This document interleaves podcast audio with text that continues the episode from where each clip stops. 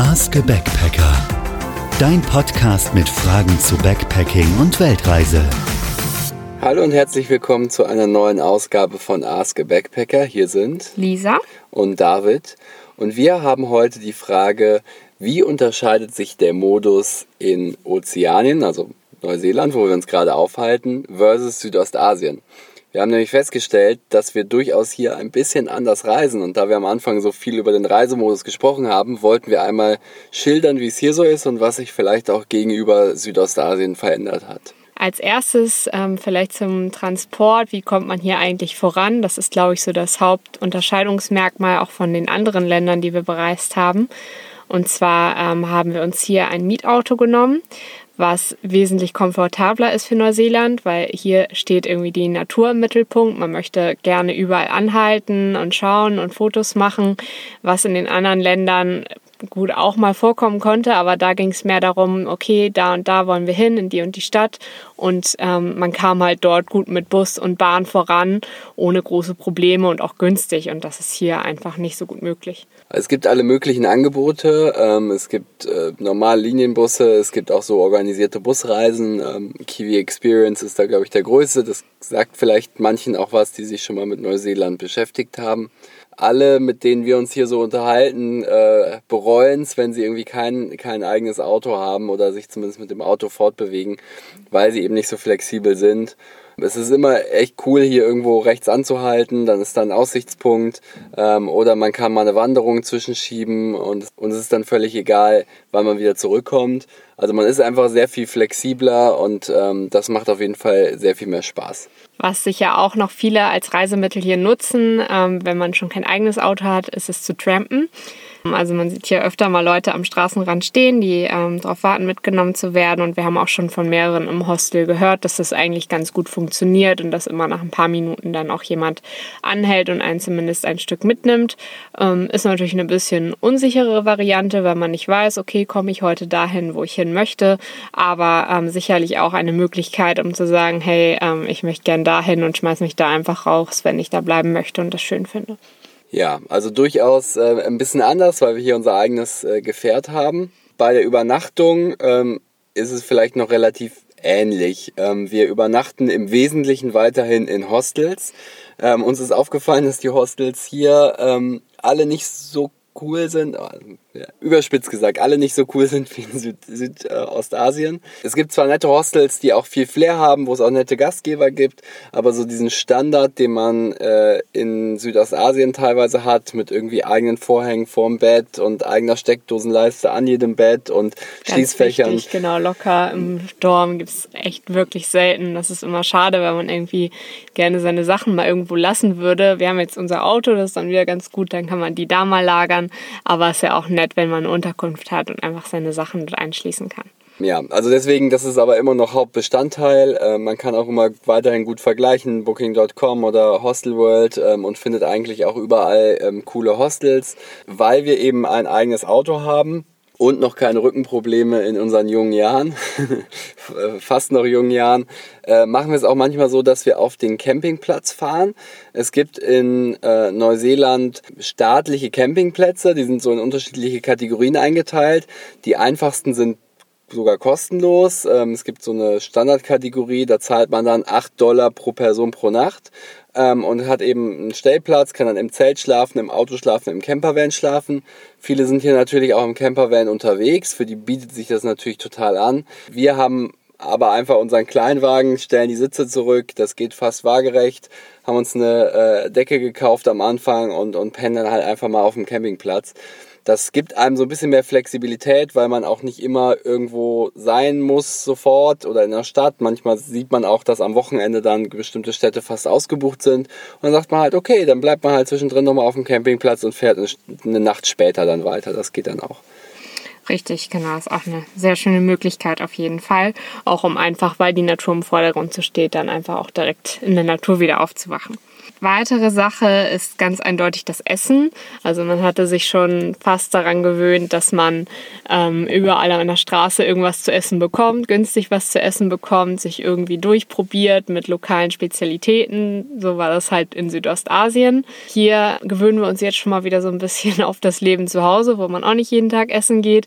Hier wird wieder selber gekocht. Einmal weil es eine günstige Variante ist und aber auch, ähm, weil die Hostels das auch echt gut hergeben. Also jedes Hostel hat hier eine große Küche mit großen Kühlschränken und ja, man bekommt wieder größtenteils das Essen, was man auch zu Hause bekommen würde. Also man kauft wieder so ein bisschen ein, wie auch daheim. Ja, also ich muss auch sagen, es äh, vermisse ich manchmal ein bisschen einfach loszuziehen und probieren zu können. Es erfordert ein bisschen mehr Organisation, man muss sich ein bisschen mehr eingrooven und man schleppt natürlich auch mehr Sachen mit. Äh, wieder ein Vorteil für das eigene Auto, weil man dann einfach so eine Kiste im Kofferraum hat, wo ein paar Lebensmittel drin sind. Aber ja, es ist auf jeden Fall auch mal ganz nett wieder zu kochen und sich daran wieder zu gewöhnen und äh, ja, es ist einfach anders so. Ähm, aber äh, ja, wenn man es hasst zu kochen, dann ist es vielleicht nicht das Richtige, nach Australien oder Neuseeland zu gehen, weil ähm, dann wird man sehr schnell pleite sein oder doch kochen müssen. Ähm, und dann beides ist dann vielleicht nicht das, was, was man sich in dem Moment gerade aussucht. Ja, wenn man das so kombiniert wie wir mit ähm, Asien und dann Neuseeland, muss man auf jeden Fall auch gucken, dass man ein paar warme Sachen dabei hat.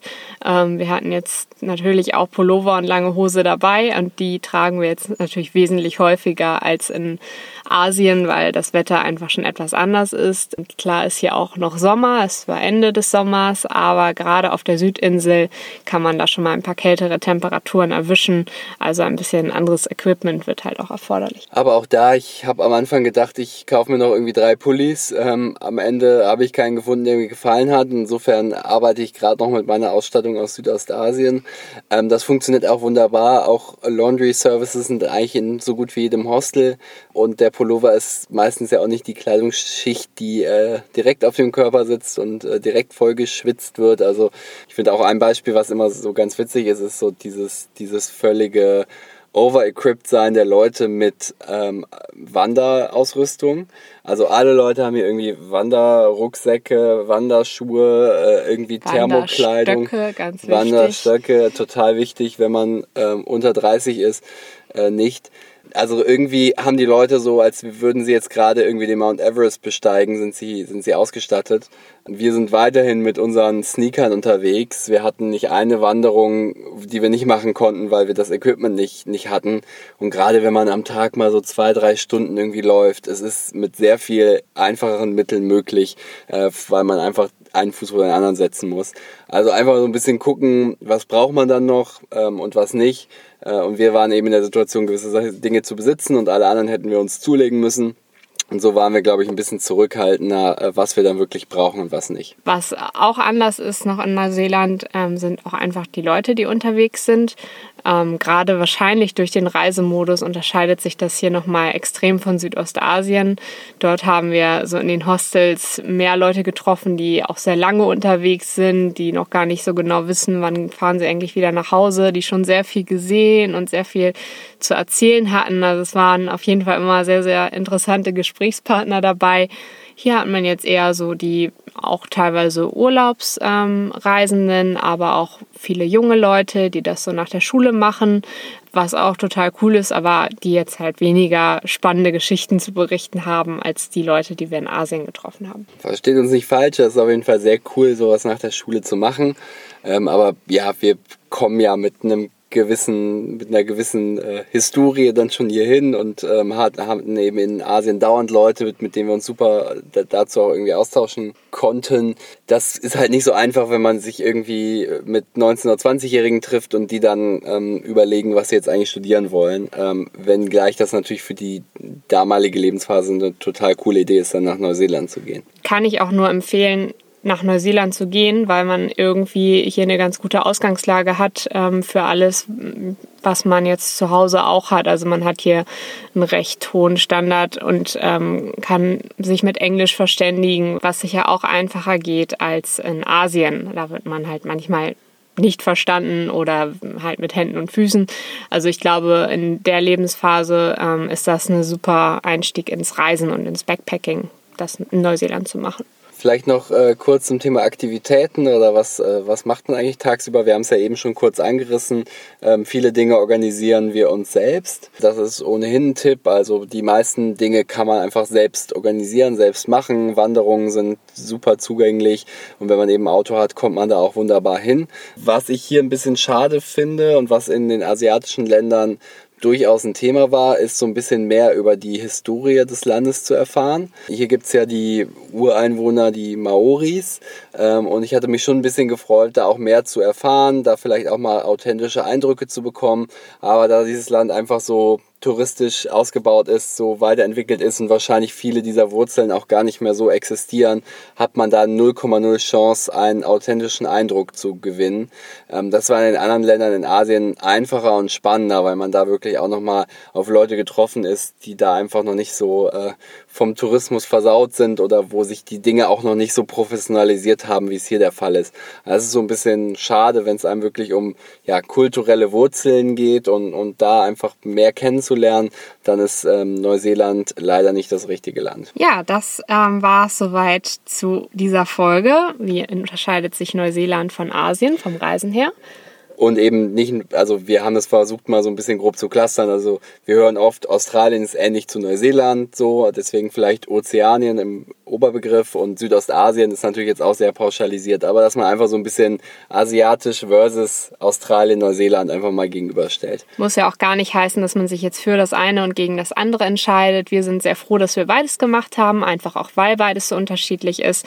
Gerade das macht ja auch den Reiz des Reisens aus, dass man andere Sachen erlebt und andere Dinge sieht. Absolut. Insofern, äh, wenn ihr in einem der Kontinente unterwegs wart oder in beiden und da auch entsprechende Vergleiche ziehen könnt, dann macht das äh, gerne, schreibt uns eine E-Mail oder schreibt uns einen Kommentar und natürlich auch, wenn es Fragen dazu gibt. Bis zum nächsten Mal. Tschüss. Das war Ask a Backpacker. Schick uns deine Fragen auf backpackerpodcast.de. Bis bald und safe travels.